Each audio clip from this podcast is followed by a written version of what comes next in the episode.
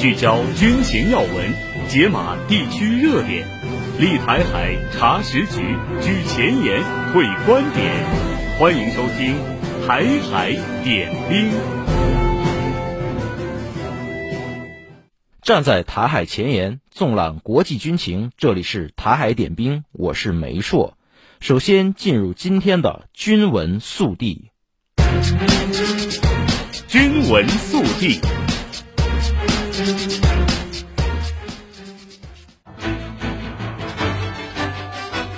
俄罗斯联邦侦察委员会二月一号发布消息称，俄方已确认一月二十四号俄伊尔七六军用运输机在比尔格罗德州是被美制爱国者防空导弹击落。据俄侦察委员会官网消息显示，一月二十四号，乌克兰武装部队在哈尔科夫州利普奇地区发射两枚防空导弹，袭击了俄罗斯空天军的一架伊尔七六军用运输机。在对军机坠毁地点进行检查时，发现了两枚导弹的一百一十六块弹片和机械装置残骸，上面标注有英文字母和相关标记，分别散落在军机坠毁地点东北方向一点八公里和东南方向四点八公里范围内。俄方利用多种检测方式进行的研究表明，从上述碎片中发现了含有约百分之十黑索金爆炸物痕迹。与外国制造的爆炸物特征相符。根据从现场获取的碎片部件设计特点、几何特征和本身的识别标志等，经专业调查研究，这些是美制的爱国者防空导弹的结构元件。消息称，俄方已对遇难者遗体展开了身份确认工作。该委员会正继续对该事件进行调查。据美国媒体报道，二零二三年，美国国防企业新对外军售额高达八百一十亿美元，较二零二二年增长超过百分之五十。其中因俄乌冲突驱动的巨额交易位居前列，其中金额最高的是向波兰和德国出售价值约三百亿美元的攻击直升机、运输直升机和远程导弹发射器的三笔交易。自二零二二年俄乌冲突爆发以来，全球武器需求激增，负责监督对外军售的美国国务院和五角大楼都在探索如何加快这些军售。欧盟外交和安全政策高级代表傅雷利近日表示，欧盟无法实现在三月份之前向乌克兰交付一百万枚炮弹的目标。他同时表示，自二零二二年二月俄乌冲突以来，欧盟的产能已经增加了约百分之四十。预计到今年年底，欧盟能够向乌克兰交付超过一百万枚炮弹。由于俄乌冲突持续，欧盟成员国去年承诺，从当年三月至今年三月的一年间，向乌克兰提供一百万枚一百五十五毫米口径炮弹。但由于产能较低，欧盟成员国难以实现这一目标。北约秘书长斯托尔滕贝格近日批评美国。只向乌克兰提供七百亿美元援助，而欧洲国家和其他伙伴国则提供了一千亿欧元。报道称，斯托尔滕贝格一月三十一号在美国传统基金会发表演讲时说，自俄乌冲突开始以来，美国向基辅提供了约七百多亿美元，而欧洲和世界其他国家则提供了一千多亿欧元。相对于经济规模而言，欧洲国家提供的援助多得多。也门胡塞武装控制的马希拉电视台二月一日报道称，美国和英国当天凌晨对也门红海城市荷台达北部的贾巴纳区发动了数次空袭。马希拉电视台的报道中没有提及此次美英空袭造成的人员伤亡情况。目前，美国和英国方面还未就此次空袭事件表态。这是过去二十小时内胡塞武装第二次宣称美英空袭其控制区域。一月三十一号下午，胡塞武装称美英空袭了也门北部萨达市的一处目标。数小时后，美军中央司令部发表声明称，美军当天下午摧毁了胡塞武装一枚即将发射的地对空导弹。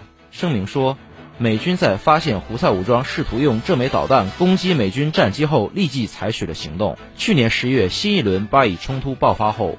也门胡塞武装使用无人机和导弹多次袭击了红海水域目标。今年一月十二日以来，美国和英国连续对胡塞武装目标发动空袭，造成多人死伤。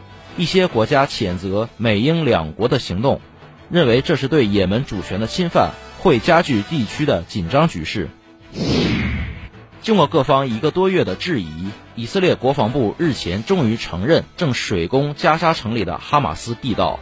以色列国防军公开回应说，IDF 是为了消灭恐怖组织地下设施，向其中灌入了大量的海水，并称这是对付哈马斯威胁的重要工具。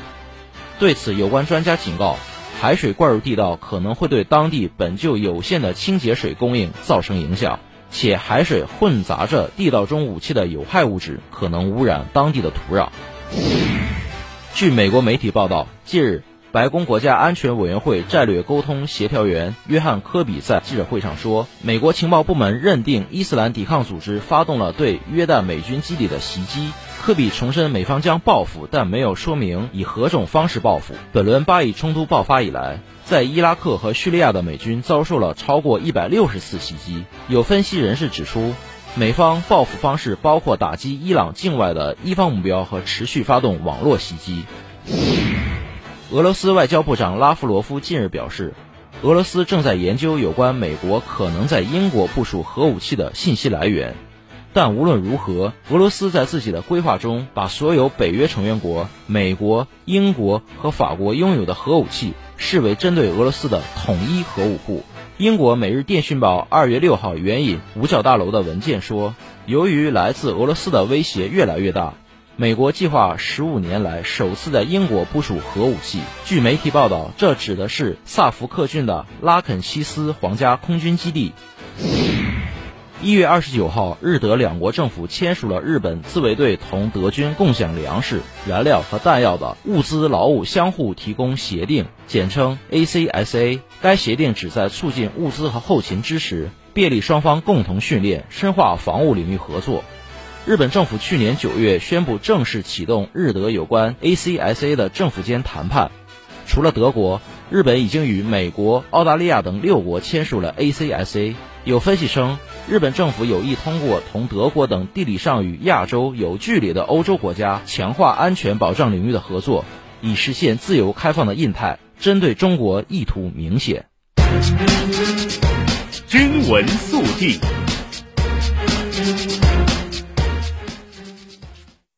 好的，接下来让我们一起来关注战区的演训情况。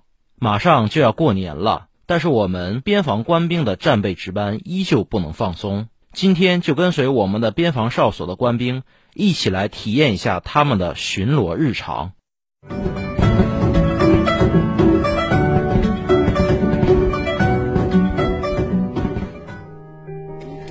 大家好，我是中国战略支援融媒体记者付丽双。今天我们来到了战略支援部队某部的深山。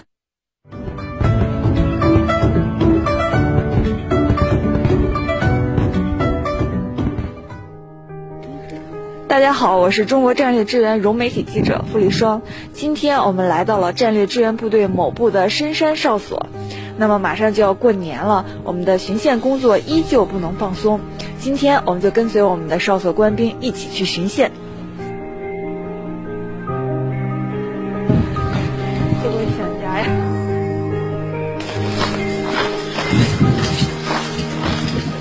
你们这巡一次大概多久？需要多久？一个多小时。我哨所主要负责防止外来人员进入营区，然后负责附近的森林防火和对空观察。该部警戒区范围较大，警戒区内群山连绵，地形复杂。为提高管控效能，哨所依托现有信息网络，打造集前端监控、侦查预警等功能于一体的巡防系统。在可能发生火情的位置安装防火语音提示器，通过红外感应提醒外来人员禁止违规用火。一系列配套设施不断完善。哨所官兵完成守大山职责使命的底气信心也越来越足。当兵就是，嗯，就相当于一块饼，一个钉子，到哪块就用哪块。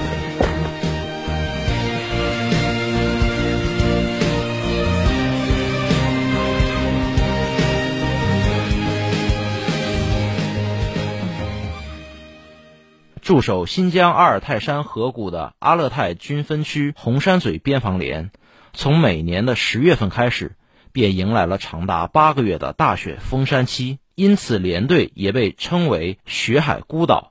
由于陆路交通完全中断，为官兵们运送年货的任务就由新疆军区的某陆航旅承担。春节将至，满载年货的直升机再一次升空起航。天刚蒙蒙亮，官兵们就忙活着将运往红山嘴边防连的年货装上直升机。这次运送的物资总重量超过七吨，包括蔬菜、水果、文体器材、训练装备等。另有五十多名官兵通过直升机转运，完成人员轮换交接。针对本次雪地山区飞行特点，我们采取双机长协同执行任务，确保上山下山人员安全轮换。物资得到补充，保证这次任务圆满完成。据了解，运送年货的直升机由天山北路出发，经古尔班通古特沙漠，抵达某边防团转运点位，再飞往红山嘴边防连。由于山区气候复杂多变，加之积雪会对飞行员的判断带来影响，机组成员需不断修正方向，调整飞行姿态。经过不到一个小时的飞行，直升机稳稳降落在红山嘴边防连。丰富多样的物资不仅满足官兵们的节日生活，也为雪海孤岛送来了暖意和年味儿。在导弹的试射任务中，测控工作至关重要。而我们今天要认识的主人公，就是就是一群默默无闻、保障通信的通信兵。有线通信就如同身体里的精神网络。它让来自各测控点、实验点的数据信息能够自由传输，并迅速抵达指挥大厅。为此呢，通讯兵必须快人一步，确保通信链路畅通无阻。春节临近，我们的记者来到了海军某总站，用镜头记录下通信兵的一次巡线经历。巡线仪、熔接机、光缆。早上六点，班长郭瑶和其余几位通信分队的战友清点好装备，分工完毕，便出发开始了今天的巡线工作。咱们今天巡线的目的是什么？及时消除影响通信的安全隐患。巡线区域位于山上，乘车无法直接抵达。徒步过程中，官兵需要重新粉刷沿线标识，仔细检查光缆线路。巡线过程中，他们接到了另一点位的光缆突然出现断点的抢修命令。在日常巡线过程中，我们会遇到呃各种各样的突发情况。接到抢修命令，我们一般在十五分钟之内就会将人员、装备、车辆准备完毕，然后赶往现场。郭瑶说。由于终端机只能报送断点所在的大致区域，他们到达后还要借助经验，在最短时间内找到故障点。经过搜寻，官兵们确定了光缆断点的位置。接下来需要做的就是用镐和铁锹将覆盖光缆的泥土挖开。我看您刚刚挖的非常吃力啊。对，它这冬天山上有冻土层，都。大概有能有三十厘米吧，然后加大石头，确实不太好挖。低温不仅给挖土增加了难度，也让接下来的光纤接续更具挑战。光纤就像头发丝一样纤细，大家只能摘下手套徒手操作。接近零下二十度的气温，让战士们的手很快冻得发红。快把手冻僵了。因为光纤它是玻璃材质的。冬天特别寒冷，就会导致光纤特别容易断裂，特别是在光纤切割刀切割光纤的时候，一不小心就会砸断，也有可能就是出现啊强行熔接的情况。呃，一旦出现这种情况，那么任务就是因为不法使用，任务就无法开展，就会失败了。班长赵鄂经验丰富，接续封合动作干净利索，不一会儿，受损光纤被重新接好，埋回地下。郭瑶说：“除了日常巡线，通信分队还担负着每年两次的季节性巡线任务。每年都要，呃，春秋两季开展徒步巡线。我们的徒步巡线是主要任务是，把我们所辖四百余公里的光缆线路全巡一遍，对一些这个线路上出现的隐患以及这个安全问题进行及时的处置。这次短暂的巡线经历，带给记者最大的感受就是一个字：静。”它不光是指作业环境的安静，还有官兵内心的平静。这种感觉让记者一度忘记了，与他在一起的是一群人们印象中应该与浪花为伴的海军官兵。虽然说有线通信兵听起来并不高大上，虽然在幕后工作，呃，不能像他们一样上舰下海，但是每次抢修完之后，我都会在心里产生一股成就感和自豪感。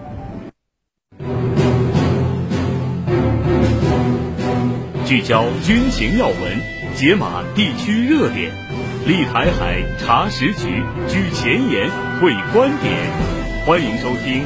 台海点兵，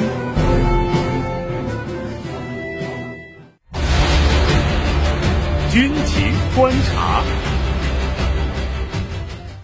农历春节将至，台湾地区领导人蔡英文近日前往澎湖，为免驻地台军，连着几日，台湾岛内两座岛屿太平岛、澎湖列岛均有大项目竣工。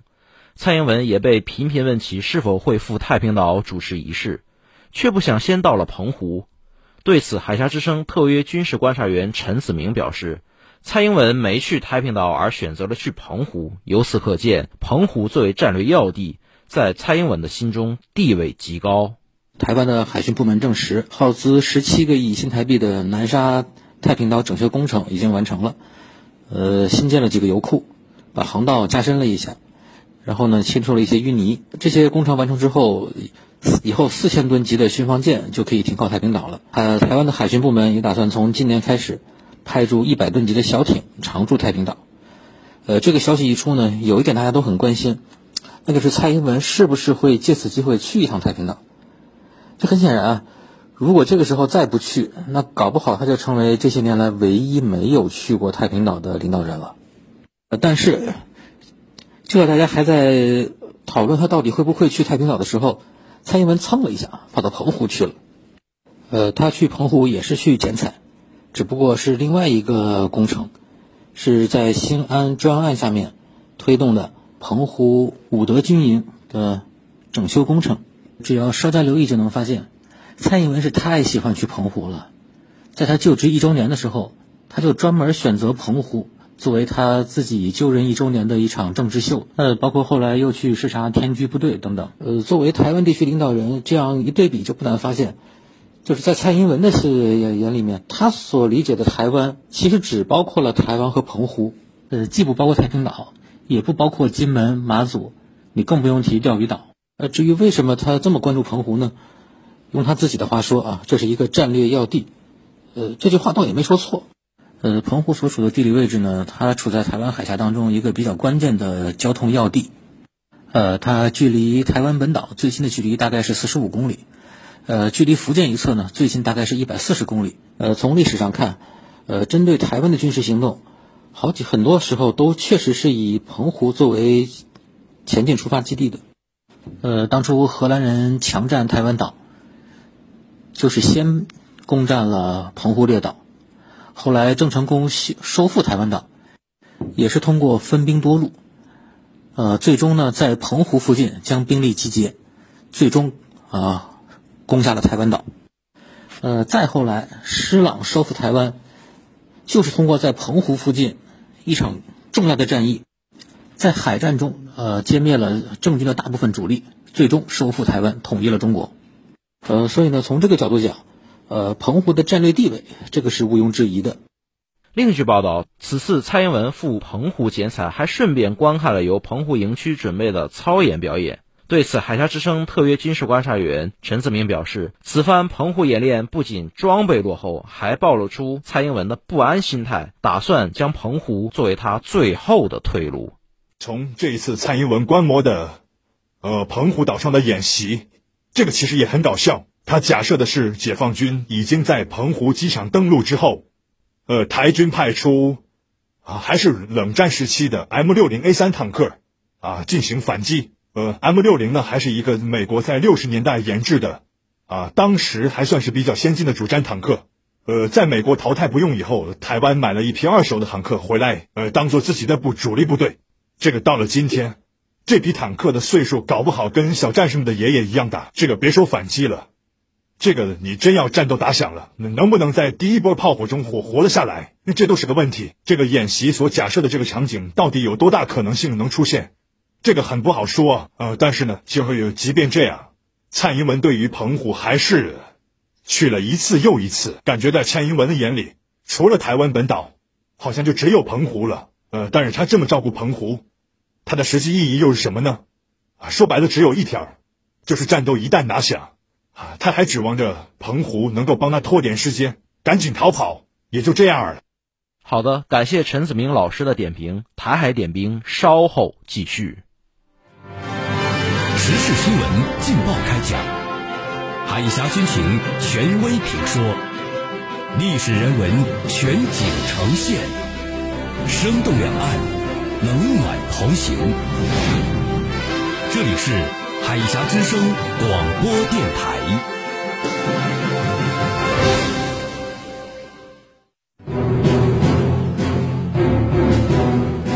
聚焦军情要闻，解码地区热点，立台海查实局，举前沿会观点。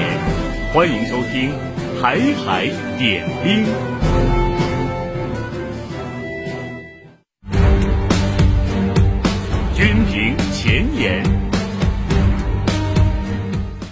汇聚中外军美观点，集合各方专家言论。欢迎来到军评前沿。今天的军评前沿，我们来关注三篇报道。台湾中时新闻网发表文章：台军军纪废弛，谁的错？文章指出，台军首批一年义务役已经入伍受训，外界担忧部队违法乱纪甚至抗命情形会增加。讽刺的是，一男入伍隔天，却有两名陆军、空军军官分别因为酒驾肇事，甚至有人找下属顶罪。显然，军纪败坏并非一朝一夕，还变本加厉。现有太除制度以及军纪教育根本就是徒具形式。将军事审判回归一般法庭后，台军方的潘多拉盒子就被打开了。小至官兵斗殴打架、吸毒，大到性骚扰、性侵、倒卖军火、贪污，从2018年至2022年，因酒驾太出者就多达一千零七十二人。军人没有上战场打仗，先被酒驾歼灭，成为另类的台湾奇迹。尤其军中特权一直是军纪死角，高阶军官违纪犯法才是军纪重创的根源。二零二二年，海军陆战队新兵训练中心发生吊枪事件，营连长竟合谋拿玩具枪充数，指挥官还吃案包庇，直到去年才曝光。这回花莲空军军官酒驾肇事，也找来下属顶包，显然军中陋习根本没有改过。台军中冰冻三尺，非一日之寒。当礼仪廉耻都能被民进党说成是封建产物，军纪废弛究竟是谁的错？不言而喻。环球时报发表文章，专家，美国军机频繁坠毁有四大原因，包括主力战机服役时间过长等。文章指出，一月三十一号，一架美国的 F 十六战机在韩国西海岸附近海域坠毁，飞行员弹射后获救。这是驻韩美军连续两个月发生 F 十六战机的坠毁事故。军事专家张军社对此表示，美战机服役时间过长，机型设计存在天然缺陷，飞行员培训不足、能力不够，以及美军快节奏、高强度的战备行动，是导致事故频发的四大原因。张军社强调，美军常年在全球范围内充当世界警察，执行快节奏、高强度的战备任务。炫耀武力、寻衅滋事，让美军官兵高度紧张、疲惫不堪，面临崩溃点。再加上飞机的因素，才导致了事故不断。解放军军报发表文章：红海护航，欧盟缘何另起炉灶？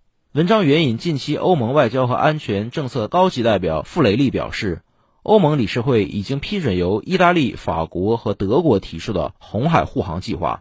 在目标大致相同、美国发出邀请的背景下，欧盟为何撇开美国另起炉灶，独立组织红海护航行动？文章分析称，从经济方面来看，欧盟一旦加入美国主导的护航联盟，就意味着站在了胡塞武装的对立面，途经红海的欧洲商船很可能面临更多的危险。从安全角度观察，如果加入了繁荣卫士计划，欧盟很容易被美国捆绑，最终被迫介入巴以冲突。这并不符合欧洲国家的利益。从政治层面分析，新一轮巴以冲突已经造成了空前的人道主义灾难。此时加入美国主导的护航联盟，替以色列站台，欧盟将面对来自内部和外界的巨大压力。今年的欧洲议会选举也将因此受到影响。挽弓当挽强，用箭当用长，兵器式。欢迎回到台海点兵。今天的兵器式环节，我们再次邀请原国防大学副教授、江苏海院士官学院院长、海峡之声特约军事观察员袁周老师，为我们介绍台军现役的古董战机，有着“飞行棺材”之称的 F-5E。今天呢，我给大家介绍的是台湾地区空军有着“飞行棺材”之称的古董级战斗机 F-5E。F-5E 之所以能够在台湾空军中出名，既不是其服役年限长。更不是其拥有优异的空战性能，而是居高不下的事故率。据统计啊，F-5E 在台湾地区空军服役四十多年里，已经发生了二十九起坠机事故，摔死了二十二名飞行员，也难怪大家称之为“飞行棺材”。F-5E 系列战斗机最早被称为“冷战僵尸”，是美国洛斯罗普公司六十年代末研制的一种专门用于对外出口军援的轻型战斗机。该机的主要对手是苏联的米格二十一和解放军装备的歼七战斗机。在前苏联组织的模拟空战较量中，F-5E 凭借其优异的中低空性能屡次获胜。F-5 不仅性能良好，而且价格低廉，单机售价仅七十五点六万美元。此外，该机还具有可维护性好的特点。由于整个系统相对简单，因此 F-5 不仅可靠性好，而且便于维护。基于这些优点，F-5 很快成为了美国最成功的外销战斗机之一，被销售至全球二十一个国家和地区。上个世纪七十年代，在国际军火市场上，和法国的幻影三战斗机、苏联的米格二十一战斗机形成了军机出口三足鼎立的格局。台湾地区空军于一九七三年开启安虎计划，与美国签订协议，使用美国技术。在台湾组装了一百架 F-5E 战机，开创了台空军自主组装战机的先河。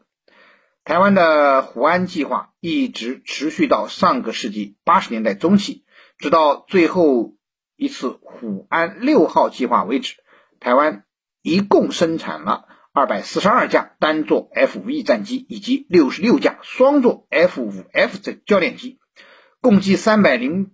八架 F 五系列战机占了全球总生产量的四分之一，成为全球最大的 F 五 EF 系列战机的使用者。台军目前仍有四十多架 F 五 EF 战机在服役。F 五 EF 系列战机呢，主要都在七三七联队台东志航基地，少数配属在四零一联队花莲基地。台军呢，将其作为二线战斗机，用于对地攻击和辅助防空。主要担任新进飞行员的高级飞行训练任务，并肩负部分空防巡逻、对地攻击、警戒以及侦察任务。台地区空军对这些现役的 F-5EF 进行了中期改装，安装了 AN/APQ 幺五九卫五雷达，雷达罩呈灰色扁平的鲨鱼鼻形状，增加了 AN/AVQ 二七激光目标指示器。能够发射 AGM-65A 小流电视制导导弹，具备使用 GBU-12 宝石路二激光制导炸弹的能力。不过，台军的 F-5EF 仍然不能使用中距空空导弹，只能使用 ARM-9P4 响尾蛇近距空空导弹。